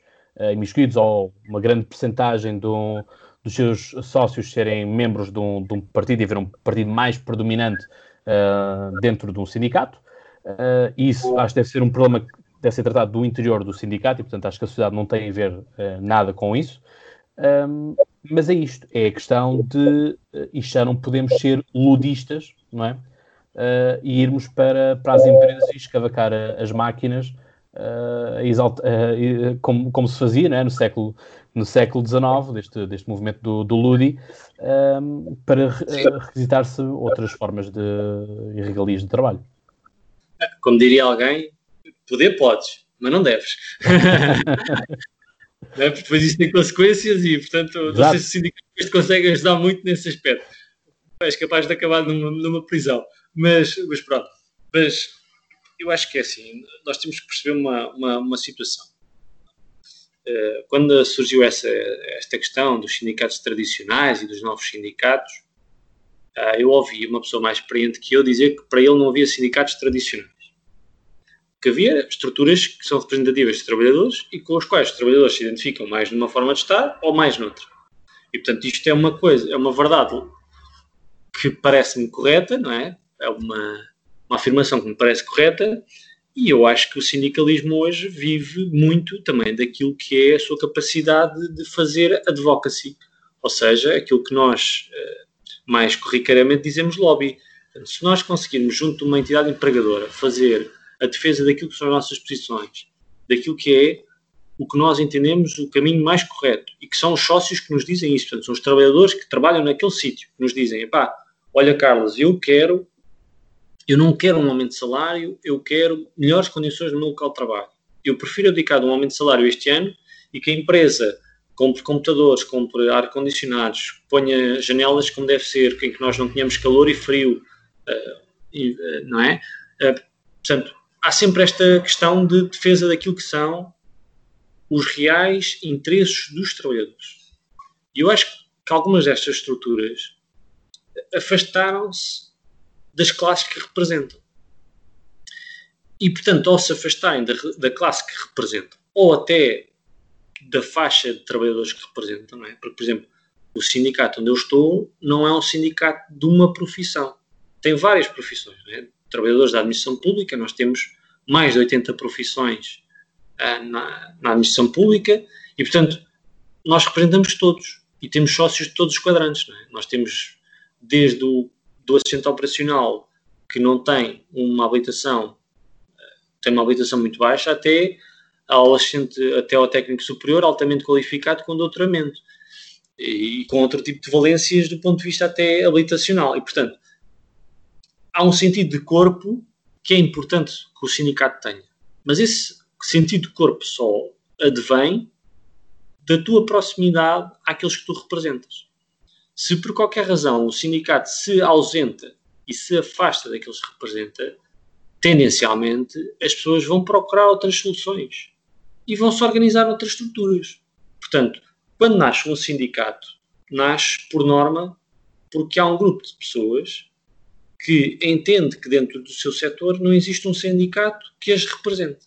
Ou, então, por outros objetivos mais pessoais, uh, que, que, procuram o poder ou procuram ter acesso a outro tipo de coisas, que tu já referiste aí, à proximidade política a um partido, o que seja. Eu vou, vou, vou dar a minha opinião e vou dar aquilo que foi a minha experiência pessoal. A mim, nunca ninguém me perguntou qual era o meu partido, em quem é que eu votava, em quem é que eu deixava de votar. E eu próprio, que vou a diversos locais de trabalho, quando as pessoas vêm ter comigo, me pedem ajuda, ponto de vista sindical, eu também não pergunto se são do Sporting, do Benfica ou do Porto, não faço qualquer tipo de distinção e nem pergunto qual é o seu partido político ou se votaram nas últimas eleições. E, portanto, agora, obviamente, depois há aqui um caminho, é? e há aqui uma construção que foi feita, e eu acho que ficaria mal se eu dissesse que não existe, porque a verdade é esta, existe. Há uma construção da UGT baseada em gente ligada no tempo do 25 de Abril a dois partidos. Depois existe pessoas que estavam ligadas a outros partidos, que estão no seio da UGT e que ainda hoje mantêm essas ligações a outros partidos, mas que são uma faixa residual naquilo que são os dirigentes da central sindical. Nos sindicatos, temos também sindicatos que estão organizados em tendências assumidas e temos sindicatos que não têm tendências assumidas. Portanto, nós, nós hoje temos cada vez mais, diria eu, aquilo que também é um afastamento do mundo do trabalho ao mundo da política. Não é por acaso que esses novos sindicatos, muitos deles aparecem e desaparecem rapidamente. Porque cá está, aparecem como um projeto pessoal de alavancagem para outras coisas que não o sindicalismo e que depois, ao fim de atingirem, se calhar, aquele objetivo que, que nem era aquilo que eles queriam, mas já dá qualquer coisa, eles saem e desaparecem do mapa, se me permite a expressão.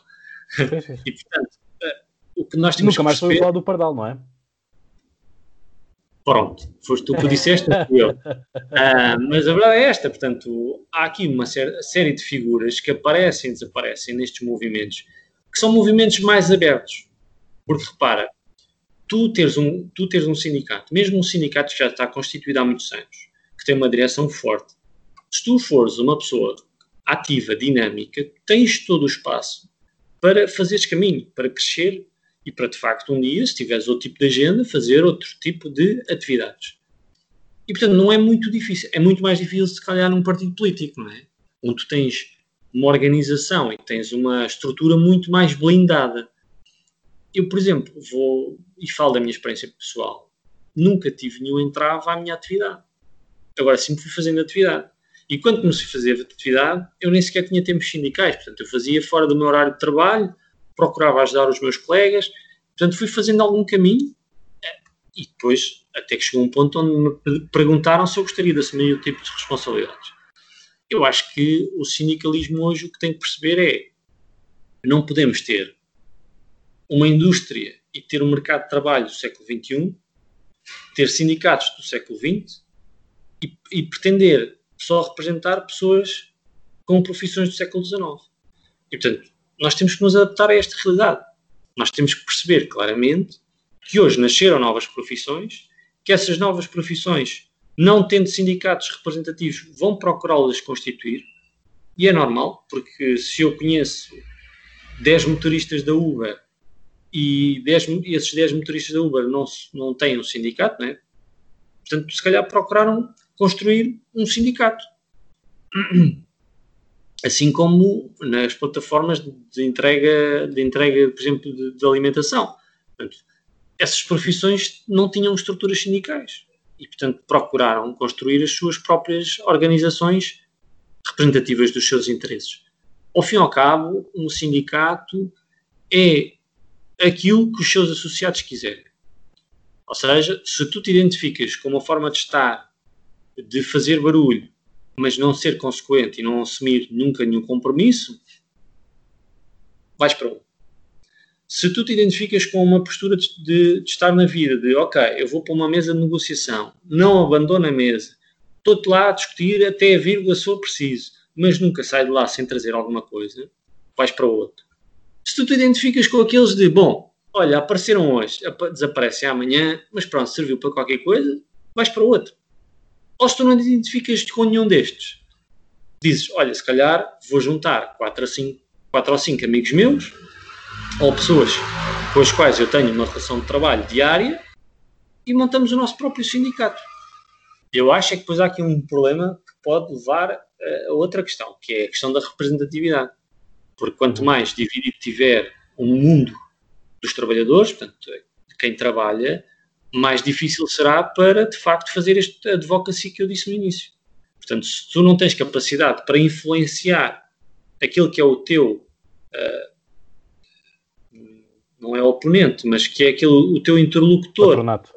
Exatamente. Portanto, porque tu, quando estás a falar do outro lado da mesa, obviamente a entidade empregadora sabe quantas pessoas tu representas dentro daquela empresa. É?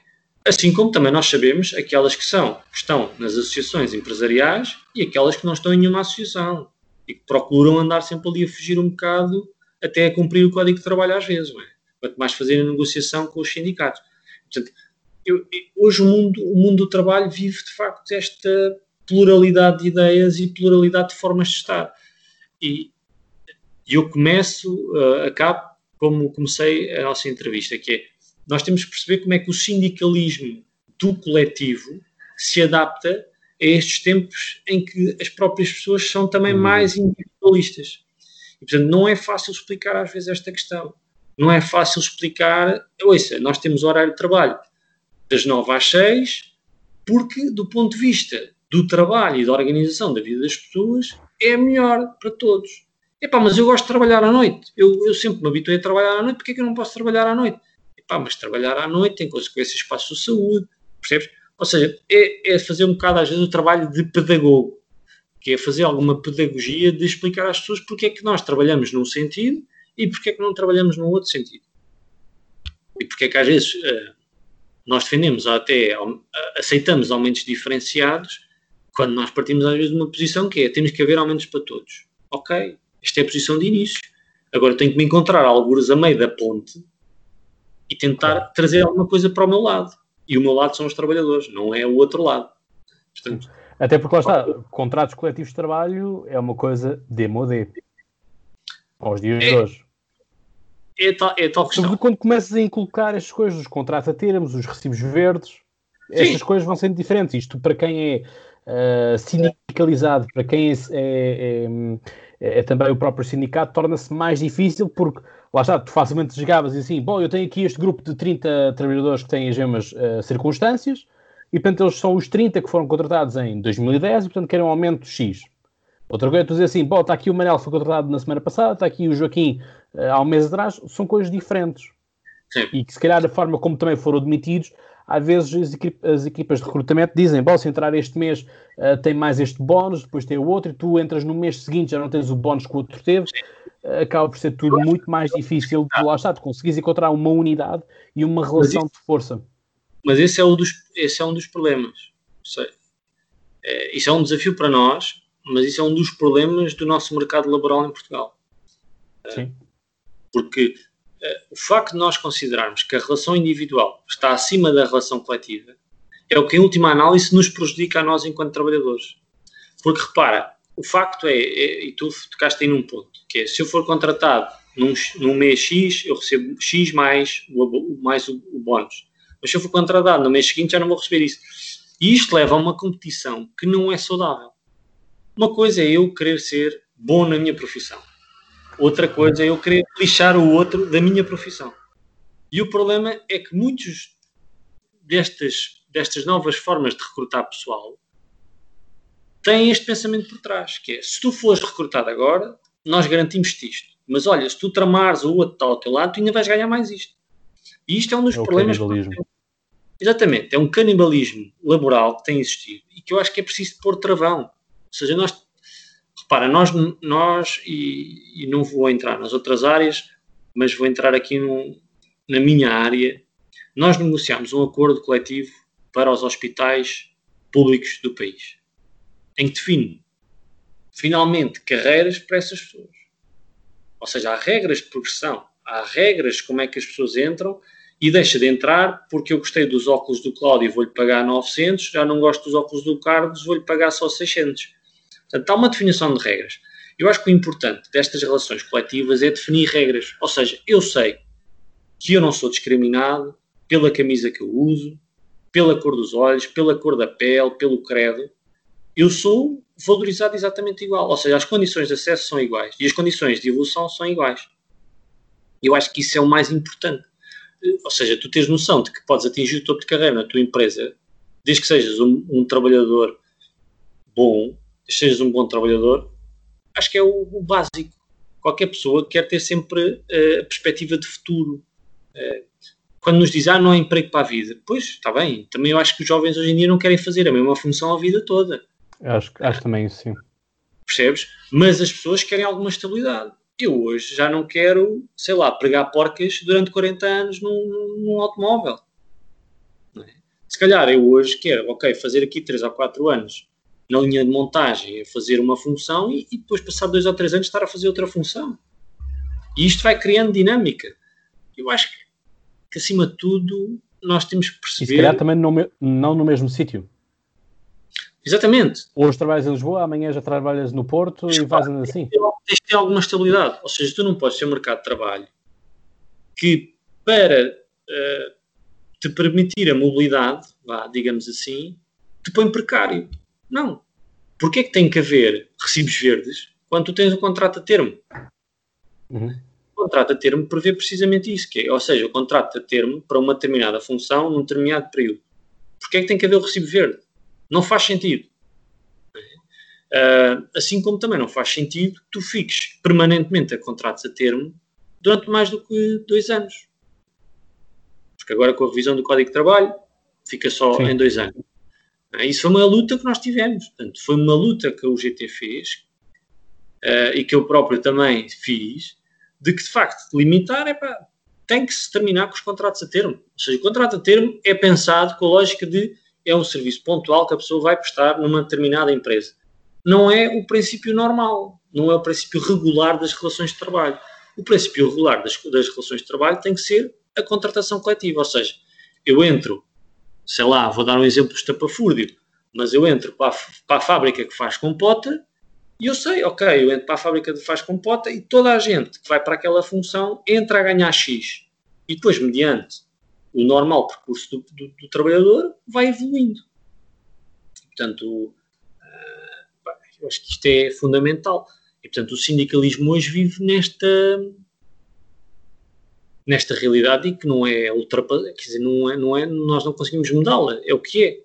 A realidade não muda só porque nós queremos que ela mude. Né? Eu gostava que toda a gente tivesse um contrato com alguma estabilidade, que pudesse ter. Agora, sei que não é possível nesta fase. e tenho que continuar a lutar. Portanto, o, meu papel enquanto sindicalista é continuar a lutar para que a precariedade um dia finalmente acabe. É?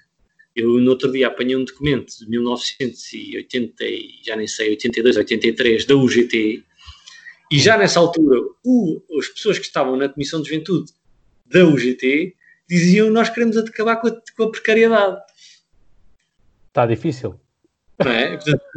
eu quando olhei para aquilo e li, eu comecei-me a rir e disse, oh, ao fim de 40 anos eu posso escrever o mesmo e não está mal. Percebes? E, e perceber isto é, se calhar a precariedade que eles, que eles queriam terminar é muito diferente da precariedade que nós hoje queremos uh, acabar. Mas uh, a verdade é que o termo está cá. E, portanto, porque eu lembro que nos anos 80 uh, eh, os contratos a termo eram vistos como algo até muito bom para o trabalhador, porque cá está, tinha este princípio da mobilidade. Eu hoje estou na, na, na empresa do José Manel e amanhã vou para, vou para a empresa da Maria. Uh, pronto, isto até me dá jeito, não é? já não sou contratado para a vida toda. Mas quer dizer, isto depois também levou a outros processos, é? que tu já falaste, até noutras edições do, do teu podcast, que o mercado de trabalho evoluiu a uma velocidade muito diferente da economia e do capital, e portanto o capital procurou inventar formas de destruir relações de trabalho mais perenes e mais protegidas do, do ponto de vista do trabalhador. Não é por acaso que o senhor Macron aumentou a idade da reforma em França, acabando com uma série de subsistemas de, de reforma que tinha. Não é por acaso que nós aqui em Portugal fizemos uma uniformização também do ponto de vista da segurança social acabámos com a especificidade das profissões. E agora, de repente, ao fim de 15 anos, estamos a querer voltar atrás e estamos a reconhecer que, de facto, há profissões de risco, há profissões de desgaste rápido, há profissões que é necessário haver estes mecanismos de diferenciação positiva. Uhum. Porque as pessoas sabem que ao escolher a profissão X, têm riscos, se calhar, se escolherem outra profissão, não têm. Eles sabem, mas isso não implica que a sua saúde também não seja afetada por esses riscos. E eu acho que nós temos que reconhecer isso. Se não reconhecermos isso, estamos a fazer um mau trabalho. Exatamente, exatamente. Deixa-me só pegar nessa coisa do, do Macron que estavas a falar.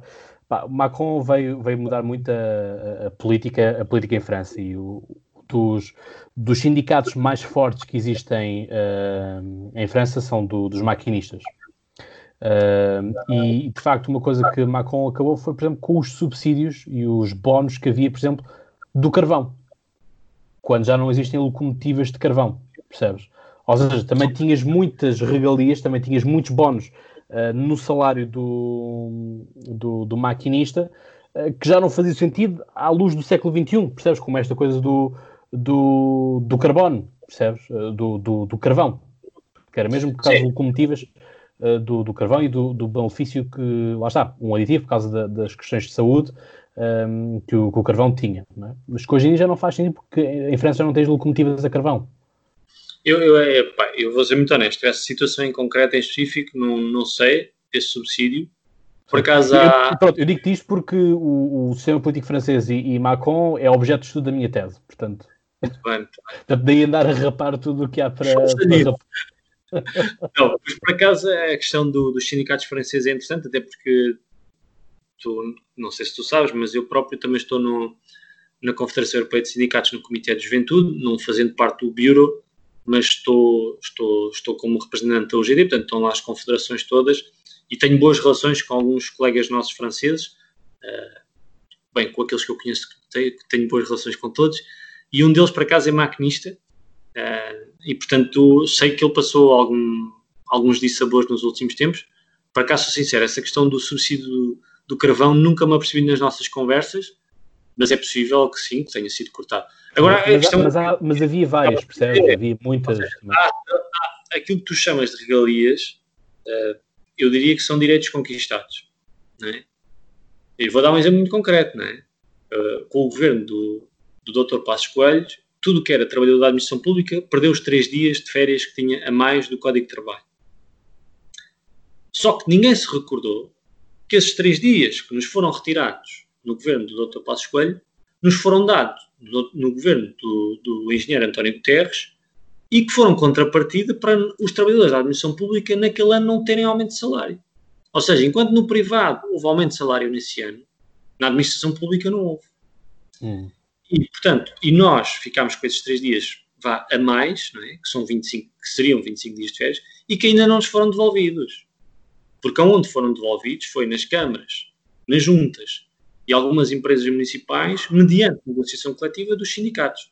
E, obviamente, do Aqui digo, falo do meu. É? Uhum. Ah, e, portanto, mas se fores falar com a Administração Central, os meus colegas na Administração Central só têm 22 dias de férias, muitos deles. E, portanto, esse direito ainda não foi devolvido. E isso é daquelas questões que eu tenho dito. Por isso é que eu peguei nesta questão da regalia do direito que é conquistado. Porque nós abdicamos de alguma coisa para ter isso. Ou seja, não estou a dizer que é o caso aqui, porque hoje em dia uma locomotiva, já nenhuma delas funciona a carvão, talvez exceto aquelas que são para efeitos recreativos e que fazem se calhar uma viagem ou duas por dia, sei lá. Estou-me a lembrar do exemplo português, se calhar na linha do Douro, ou na linha do Tour. Uhum.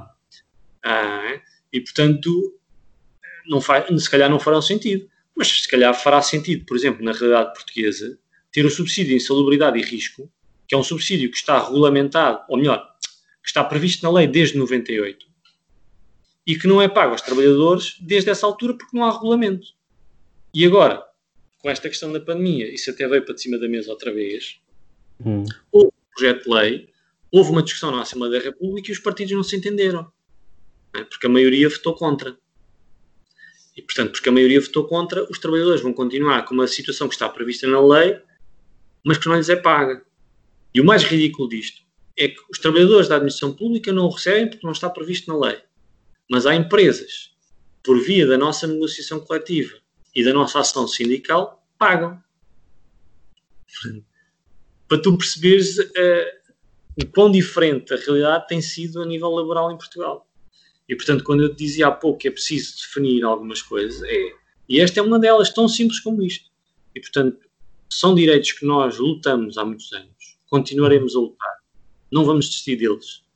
Uh, eu, quando vim, quando comecei a trabalhar na administração pública, uh, em 2011, para tu teres ideia, tinha direito a subsídio de locação na minha Câmara Municipal, um, ah, que era um subsídio que era pago a todos os trabalhadores, e depois foi proibido precisamente por, pela situação de aperto que se vivia, foi um subsídio que foi considerado ilegal e a Câmara deixou de o pagar. E na altura houve, houve políticos da oposição que prometeram, quando fossem presidentes de Câmara, e hoje o são, que o pagariam e não o pagam, porque perceberam que era ilegal. Uhum. Uh, mas esta questão do subsídio de insalubridade e risco está previsto na lei. Só falta, só falta uma coisa, que é regulamentar como é que é aplicado. Okay. E isto é como é que tu tens pessoas que fazem a mesma função no mesmo país, em situações e em realidades, eh, do ponto de vista apenas jurídicas diferentes, e que não ganham o subsídio, que é justo, que está previsto, que devia ser pago. E estamos a falar de pessoas que, na sua grande maioria, têm salários muito pequenos. Portanto, que seria até um bom contributo para aquilo que é o aumento do seu salário. E, portanto, isto é muito complicado gerir estas expectativas e aquilo que é a realidade. Mas este caminho de luta pelos direitos e de manutenção pelos direitos tem que ser continuado. E tem que ser continuado pelas estruturas sindicais, porque podemos criar outras estruturas, sei lá, estruturas representativas de trabalhadores, como as comissões de trabalhadores, mas em última análise essas comissões de trabalhadores não representam e não têm a capacidade de influenciar como têm os sindicatos. E, portanto, em última análise, os sindicatos são imprescindíveis uh, naquilo que é o equilíbrio da balança entre trabalhadores e entre os empregadores. E, portanto, se não houver aqui o sindicato que possa equilibrar esta balança, porque uhum. normalmente esta balança está, o trabalhador está cá muito em baixo e os, os empregadores Sim. estão cá muito em cima, é? porque eles têm a faca e o queijo na mão. Portanto, nós o que fazemos é procurar equilibrar esta balança até o limite em que, obviamente, nós possamos estar mesmo, já não digo mais, mas pelo menos equilibrados ao mesmo nível. Nem sempre é fácil e nem sempre conseguimos fazê-lo mas procuramos fazer o mais que conseguirmos e em 2020 e para o século XXI os sindicatos têm que perceber que há uma nova dinâmica e que a juventude tem que ser trazida e tem que ser entusiasmada para participar nos sindicatos. Eu estou à vontade porque a mim deram todas as possibilidades para fazer a minha atividade sindical. Nunca pedi para ser isto ou para ser aquilo. Eh, portanto, fui fazendo o meu caminho e naturalmente as coisas foram surgindo. Mas eu acho que também há muitos sindicatos que estão fechados sobre si próprios. Portanto, era aquilo Exatamente. que eu dizia há sindicatos que se afastaram de quem representa. Sim, sim, sim. sim. Quando tu te afastas quem te representas, tendencialmente acabas. E nascem outras coisas ao lado, ou nascem outras coisas até no mesmo sítio onde, onde tu tinhas nascido. E, portanto, eu acho que o grande desafio é este, é nunca perder esta proximidade a quem tu representas, perceber estas novas realidades de trabalho, porque são o futuro em muitas áreas, e tentar ir gerindo aquilo que for uh, os melhores interesses de todos os teus, de todos aqueles que tu representas. Porque, obviamente, uh, se tu tiveres 20 mil associados, certamente não haverão dois a pensar de forma igual. Portanto, tens que encontrar pontos em comum entre esses 20 mil interesses uh, para que tu consigas ter uma agenda, para tu teres um caderno reivindicativo, para tu teres um planeamento daquilo que é a tua ideia para o teu setor. E eu acho que isso é o grande desafio que nós temos uh, para o futuro. Sem dúvida, sem dúvida. Uh, como é que se costuma dizer? direito conquistado é direito inalienável, não é? Exatamente. Sei, que há uma frase, sei que há uma frase assim. qualquer coisa desse género, também não sei a frase, muito honestamente. Sim, mas pronto, sei, sei que é, pelo menos a mensagem é essa, não é? Portanto, Se eu puder não. fazer uma alteração a título individual, e isto não é, não é de ninguém, é meu, é direito conquistado não pode ser roubado. Parece-me bem, parece-me bem. acho, acho que tivemos aqui uma boa conversa, quase hora e meia. Uh, mas acho que está, está um programa bastante rico. Eu diria que estará uh, tão rico como o episódio uh, 8 que fiz sobre, portanto, vê tu bem, é o episódio 199, estou a fazer aqui referência ao episódio número 8, uh, eh, que fiz na altura uh, com a Secretária de Estado da Cidadania e Igualdade, a doutora Catarina Marcelino, que depois saiu quando foi a, a, remodelação e agora é deputada, continua, portanto, voltou a ser, ser eleita deputada. e mantém, mantém as suas lutas pela igualdade de género e tudo mais. Um, e, e é, é, um episódio também sim bastante longo, quase duas horas, mas de facto o feminismo é trabalhado de uma ponta à outra, do ponto de vista histórico, da evolução toda, bem, como, bem como é o feminismo no, nos dias de hoje. Uh, e eu acho que este episódio que gravámos aqui, acho que tem um caráter também assim pedagógico nisso, ou seja, focámos essencialmente nesta questão do comportamento do sindicalismo e ao, ao cabo a uh, questão dos direitos laborais e todo o comportamento de, de trabalhadores e de, e de, de patronato em tempo da pandemia, mas acho que acabámos por trazer aqui também muitas coisas, do ponto de vista histórico também de evolução da, da forma, também esta questão toda do, dos novos sindicatos que, que, nos aparecem, mas também esta questão toda de, de, comportamento, e lá está, eu durante, durante os primeiros episódios que eu fiz uh, referente à pandemia, que focava obviamente nesta questão social, uh, porque acho também essa deve ser também a minha forma de estar. Uh, porque lá está, nunca, eu nunca trans, uh, sempre reivindiquei para mim, reivindicar, hein? sou o patrão e reivindico para mim próprio. sempre, sempre reivindiquei para mim próprio este, este caráter pedagógico no, no podcast, ou seja, que as pessoas não, não consumam apenas uh, pelo comentário, mas que possam também, uh, ouvindo, aprender de alguma forma e dar alguma resposta ou aconselhamento Uh, se, assim, se assim quiser chamar, uh, do que é que devem fazer. Portanto, sempre procurei também essa, essa parte e acho, e acho que é bom. E, portanto, uh, na altura lembro-me de, de, falar e de apelar que as pessoas dialogassem com, com os patrões, ou seja, que não procurassem o confronto direto gratuito, uh, mas que procurassem do, com, com boa fé uh, um, meio termo, lá está, meio termo, em que existe o trabalhador em querer baixar o salário, mas o, o, o empregado querer continuar a trabalhar, que fossem, fossem possíveis, porque lá está, existem uh, pessoas terceiras envolvidas nisto, uh, porque o salário que eu ganho não é apenas meu, é de, da família, é, de, é da pessoa com quem estou, é do que quer que seja, não é? até pode ser um salário partilhado com o gato e com o periquito, uh, mas tudo isso tem consequências, não é? Portanto, daí uh, achar que. Eu gosto muito da lógica japonesa, sabes? da boa, de, dos bons traços de, de comunicação entre empregado e, e, empregador, percebes? Eu acho que às vezes o, o sindicalismo europeu de uma forma geral, não, não quero generalizar, mas vamos pôr aqui um traço, é muito visto na, na base do confronto, percebes? Acho que facilmente se parte para o confronto uh, por inflexibilidade uma... de parte a parte, percebes? Eu aqui não estou a dizer que a culpa é de um ou do outro. Eu acho... acho que é um, uma concepção que foi sendo construída na sociedade. Uh, eu, eu, não, eu, eu, vou ser muito honesto, a realidade que eu vivo, estando por dentro, uh, ou seja, uma coisa era aquilo que era a minha perspectiva, estando apenas como sócio até. Outra coisa é a realidade que eu tenho uh, enquanto, enquanto, ao fim e ao cabo, sindicalista. É que nós gastamos 90% do nosso tempo em negociação. Hum. Só que esses 90% de tempo que é gasto em negociação não é visível. No exterior não é visível. Ou seja, as pessoas não têm essa percepção de que nós perdemos imensas horas, perdemos imensos meses, às vezes, de trabalho. Eu, eu já tive acordos coletivos de trabalho que me levaram dois anos a discutir. E, e nesses dois anos implicaram diversas horas ao telemóvel, ao computador a fazer cenários, a discutir texto, a, a discutir tudo, tudo o que era possível discutir implicaram reuniões a não sei quantos quilómetros de distância de casa, em que perdi dias e dias de trabalho, e portanto, eu acho que cá está essa. Depois, o que, é, o que é que as pessoas traem? É a manifestação quando chega aquele momento onde tu não conseguiste chegar a acordo e onde é preciso ficar para fora e dizer: Olha, meus amigos, nós não conseguimos mais porque eles lá dentro não quiseram. Portanto, também nós procuramos não chegar a esse ponto. A verdade é esta. Mas muitas das vezes somos empurrados para isso.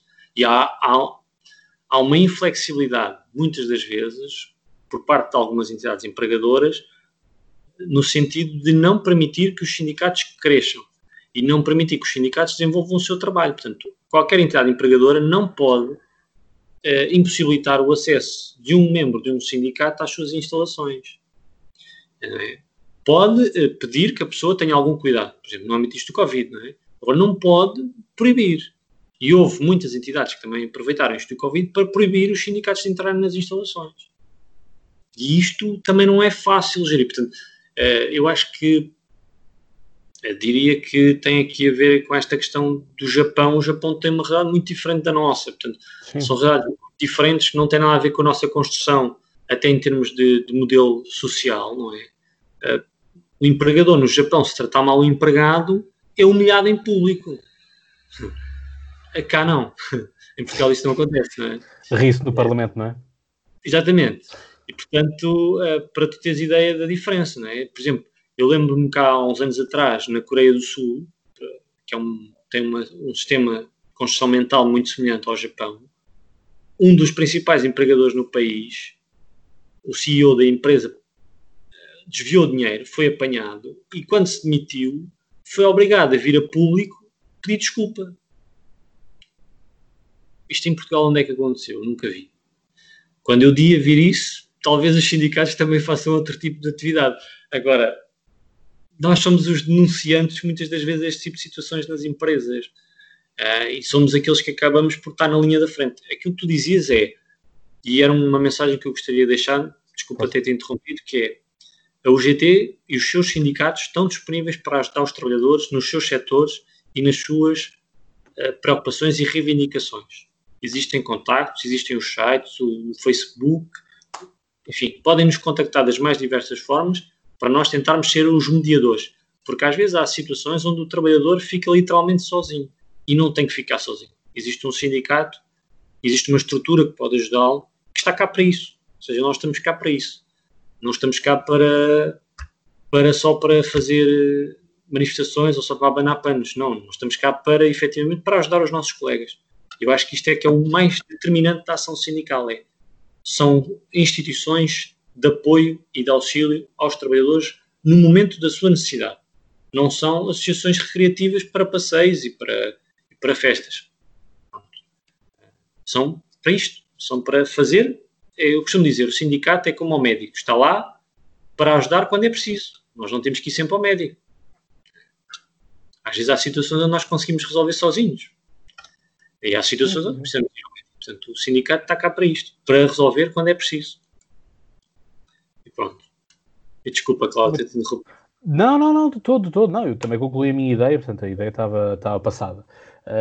Mas sim, concordo, concordo com isso. Uh, lá está. Acho que, acho que bom senso uh, faz, faz bem a toda a gente e, e acho que não devemos de, de partir para, um, para uma forma uh, para uma forma agressiva. E eu, eu digo isto mesmo até por, por experiência própria, não, não em sindicato.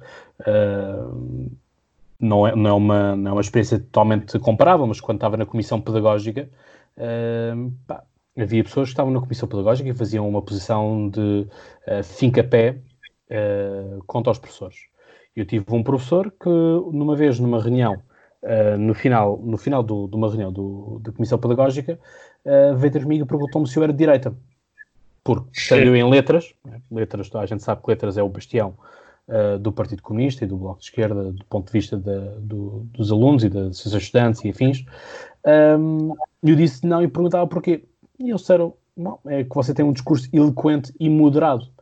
Eu disse, uh, se vocês estão à espera que eu tenha uma lógica, e aqui repara, isto é em 2013, um, uma lógica sindical de nós alunos contra vocês professores, não contem comigo.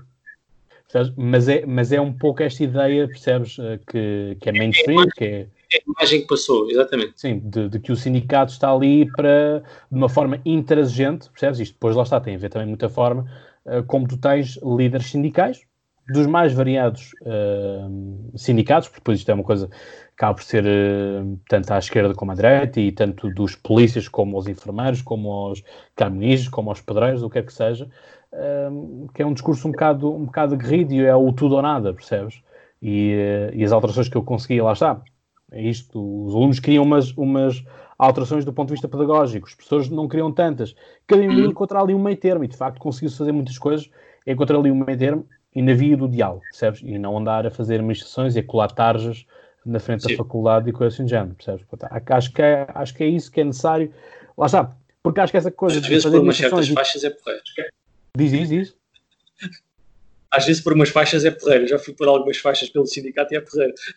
acredito que sim, acredito que sim. Mas lá está, Percebes? Às vezes é, é isso. É, é, eu não estou a dizer que com isso estás atualizado, mas se calhar comportamentos que se faziam no século XX não podem se repetir no século XXI e, e doravante. Mas senão continuamos, volto a dizer, senão voltamos a ser ludistas e pá, íamos para, para a faculdade e partimos o quê? Partimos a, a, as mesas de secretaria, partimos as máquinas registradoras, o que é que fazíamos? Percebes? Uh, não pode ser assim. Não, não, acho que as coisas sejam, sejam assim. Sim. É Muito bem. Olha, acho que concluímos bem o, o episódio.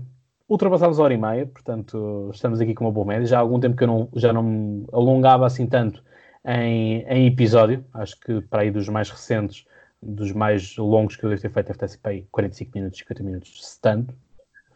Uh, portanto, aqui uh, superamos um bocadinho, mas lá está, falámos aqui muitas coisas e, portanto, foi, foi um gosto também falar contigo. Nós que vi quando nos encontramos também falamos imenso destas, destas coisas e, portanto, uh, já estava mais ou menos prometido que virias ao podcast, não é? mas Exatamente. as circunstâncias iam alterando. Eu próprio também uh, entrei numa lógica, depois das eleições legislativas, entrei numa lógica, também devido ao trabalho, uh, de fazer mais monólogos e não tanto entrevistas, e portanto, uh, esta parte assim do, do Covid veio-me lembrar que realmente existem ferramentas como Skype, como Zoom, que permitem manter assim o registro de, de entrevistas, não pessoalmente, mas lá está.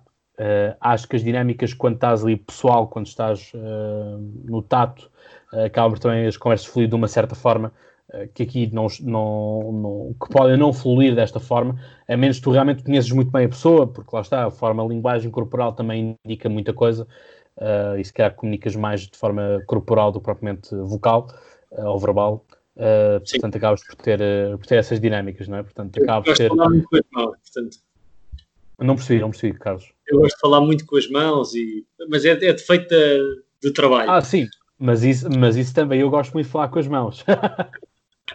mas, é, mas é mesmo por isso. Uh, sabes que eu, com muitos alunos meus, uh, às vezes uh, eles empancavam em algumas matérias e eu dizia: falem com as mãos, porque estão a criar movimentos, mecanismos de reflexão, de memória, memória muscular. E portanto, se vocês fizerem um certo movimento, vão desencadear mecanismos também de memória do próprio cérebro que vai desencadear uh, as respostas. Portanto, e às vezes lá estavam eles nos testes a fazerem movimentos com as mãos e eu, olha, a técnica a ser aplicada uh, e portanto acaba por ser, uh, a ser assim um tanto assim. Carlos, foi um gosto estar aqui contigo. Obrigado pela oportunidade. Obrigado eu. Obrigado pelo convite mais uma vez, Cláudio.